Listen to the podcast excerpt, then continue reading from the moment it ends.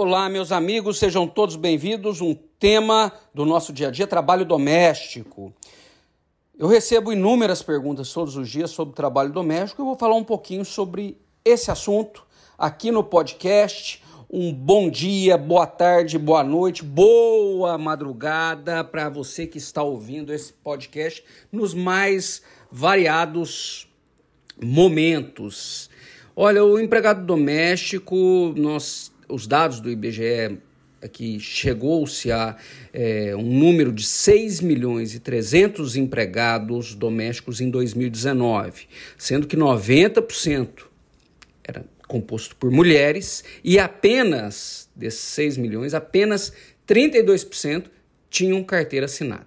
Eu não achei os dados atuais pós-pandemia e assim que eu achar, eu vou gravar um novo podcast sobre trabalhadores domésticos.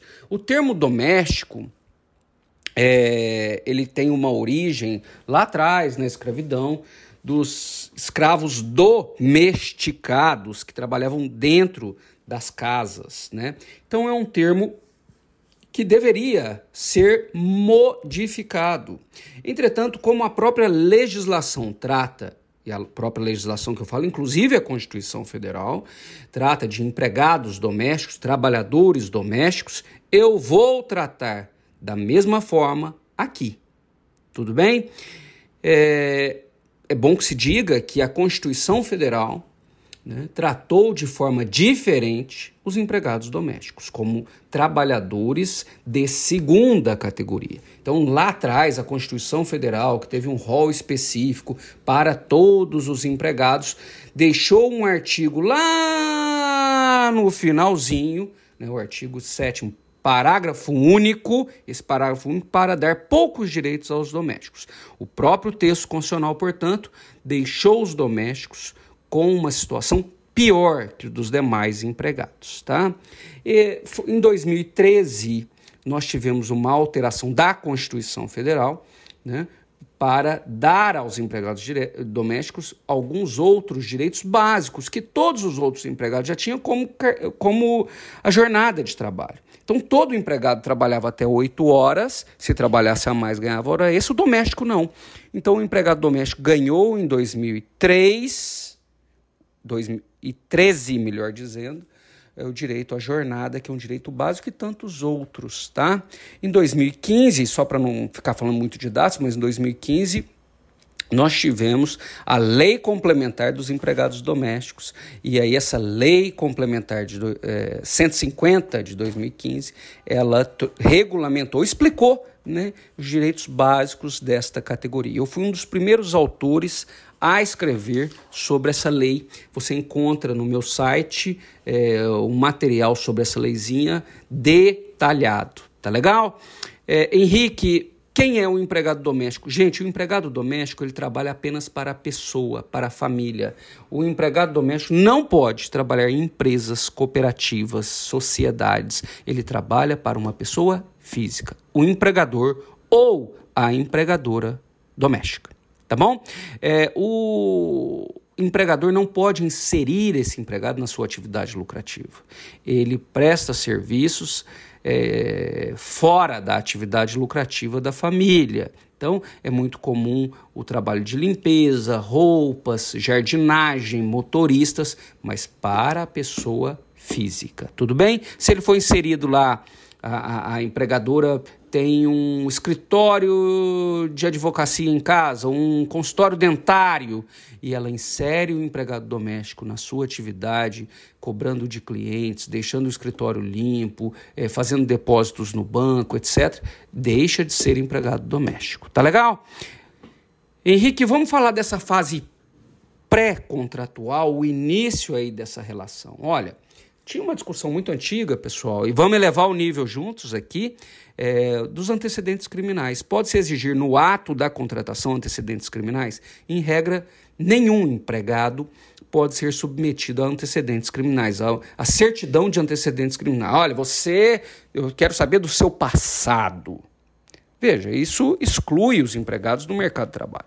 Entretanto, o ápice do Judiciário Trabalhista, o TST, entende que em algumas situações é possível agora exigir o, o, o a certidão de antecedentes criminais, né? O que, que ele fez no passado. Veja, a pessoa que cometeu algum crime no passado e já pagou né, a sua, o seu débito, vou dizer assim, com a sociedade, já foi encarcerado, já teve uma medida é, é, é, alternativa, enfim, ele pagou o que ele deve. Mas, em alguns casos, o TST é, é, é, dá a possibilidade do empregador exigir, como, por exemplo, transporte de valores de, né, e fi, um, um, uma relação de emprego que envolve fidúcia, como é o caso da babá, que vai morar dentro da casa, né? Então, algumas situações, oi, oi, oi, oi, excepcionais. É possível e a babá aqui, que vai morar dentro de casa, a empregada doméstica, poderia, pelo menos para uma corrente, né, ser exigido no ato da contratação os antecedentes criminais. Agora veja, eu aqui no papel de professor, né, um professor ligado aqui às redes, gosto de falar de direito do trabalho, de pensar sobre isso, escrevo sobre isso, né? e atuo no meu dia a dia com o direito do trabalho, no Ministério Público do Trabalho, essa instituição fantástica. É, é importante que se diga que tem uma posição forte também no sentido de barrar aqui é, o pedido de antecedentes criminais. Tá legal? Henrique, vamos falar um pouquinho do dia a dia, depois dessa fase aqui de, de, de contratação. Olha, lembre-se, o registro de ponto. Marcar o ponto ali, a entrada e saída, horário de intervalo, para o empregado doméstico é obrigatório. A partir do primeiro empregado tem que ter registro de ponto. Henrique, faça comparação com os demais empregados da iniciativa privada, só para eu entender. Para os outros empregados, apenas as empresas com mais de 20 empregados, elas são obrigadas a esse registro de ponto. Para o empregado doméstico, que é o nosso assunto, a partir do primeiro. Então, seja o registro de ponto ali manual, o digital, né? Esse controle o empregador tem que ter. Tá legal? E aí, dentro da jornada de trabalho, lembre-se que agora, em boa hora, antes tarde do que nunca, o empregado doméstico conquistou o direito da jornada de trabalho. E oito horas diárias, 44 horas semanais. Se trabalhar mais do que isso, é hora extraordinária, tem que pagar a hora mais o adicional de 50%. Tá? É possível trabalhar a mais e compensar com descanso? Sim, é possível. Né? Lembre-se que a compensação recomenda que seja feita sempre por escrito ali, já tem no ponto, tal, quantas horas ele tem, porque isso envolve dinheiro do empregado que trabalhou a mais. Tá legal? Para que a compensação seja válida, lembre-se, tem que ser na mesma semana ou no mesmo mês. É possível fazer banco de horas? Olha, pessoal, o sistema do empregado doméstico tem uma outra, tem, é mais complexo, mas é possível fazer banco de horas também. Tá legal? É comum os cuidadores que trabalham em casa em jornada 12 por 36. Pode? Pode o empregado doméstico tem expressa previsão na Lei Complementar 150, que é a leizinha lá do doméstico. Eu vou até disponibilizar todos os comentários, um capítulo inteiro do meu livro de empregado doméstico lá no meu site. É, a jornada 12 por 36 é possível e o intervalo desse empregado pode ser indenizado, né? pode ser pago o intervalo dele. Tudo bem? E o fim do contrato, Henrique? O fim do contrato é igual dos demais empregados. Pode ser dispensado sem justa causa, por justa causa, se cometer faltas graves, né, é, como os demais empregados da, né, das empresas, né, tem lá um artigo, não vou ficar falando o número de artigo, mas é o artigo 482, que tem a previsão de faltas graves. Eu até gravei um vídeo de faltas graves no meu Facebook. Se você tem Facebook, tá lá, faltas graves, eu falei sobre ele. Então é possível, tá legal? Henrique, e a fiscalização do trabalho? Como que faz com o empregado? Olha, a fiscalização do trabalho é muito difícil com empregados domésticos, porque eles estão dentro das residências. Então tem essa inviolabilidade de residência, a fiscalização fica prejudicada. Mas eu falei tudo isso, meus amigos, para encerrar com a pandemia e o empregado doméstico. É interessante, e aqui vamos, vamos pensar juntos, eu vou falar só mais um minuto, tá legal? Se você gostou desse podcast, quer que eu grave algum outro, uma sugestão, ou quer gravar comigo. Fala, professor, eu quero gravar um podcast sobre este assunto, quero mandar a perguntinha, participar, estou à disposição. Essa interação para falar de direito do trabalho, para pensar juntos, ela é fantástica. Eu agradeço aí a sua paciência, né? E, e quando você me envia mensagem. É, eu queria também deixar aqui à disposição o site e o curso de Direito do Trabalho 2021. Né?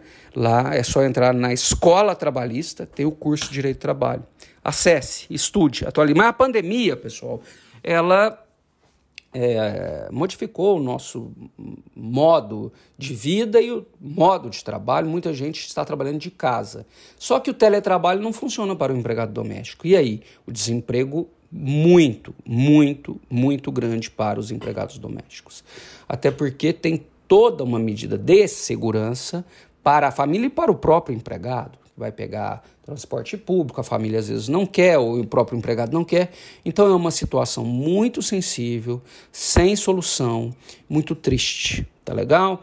É, o que gerou aí o desemprego de muitos e muitos empregados domésticos. Eu não vi comentários deste assunto nas redes. Então, se você tem redes, fala do direito do trabalho, poste lá Faça um post, um vídeo sobre a pandemia e os impactos dos empregados domésticos.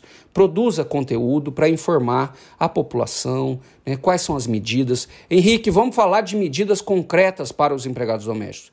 O empregado doméstico pode ser impactado, por exemplo, por aquela. Ele pode receber o benefício emergencial se o empregador doméstico quiser suspender ou reduzir a jornada. Né? Então é possível. Ele vai lá e saca o benefício emergencial tá? Se o, se o benefício emergencial estiver vigente.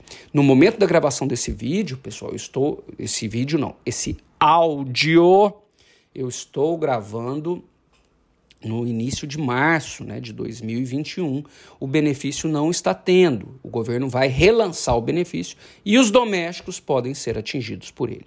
Para mais informações, só acessar o site henriquecorreia.com.br. Foi um prazer. Um abraço, um beijo aí para vocês e um ótimo dia, uma ótima noite ou uma ótima madrugada.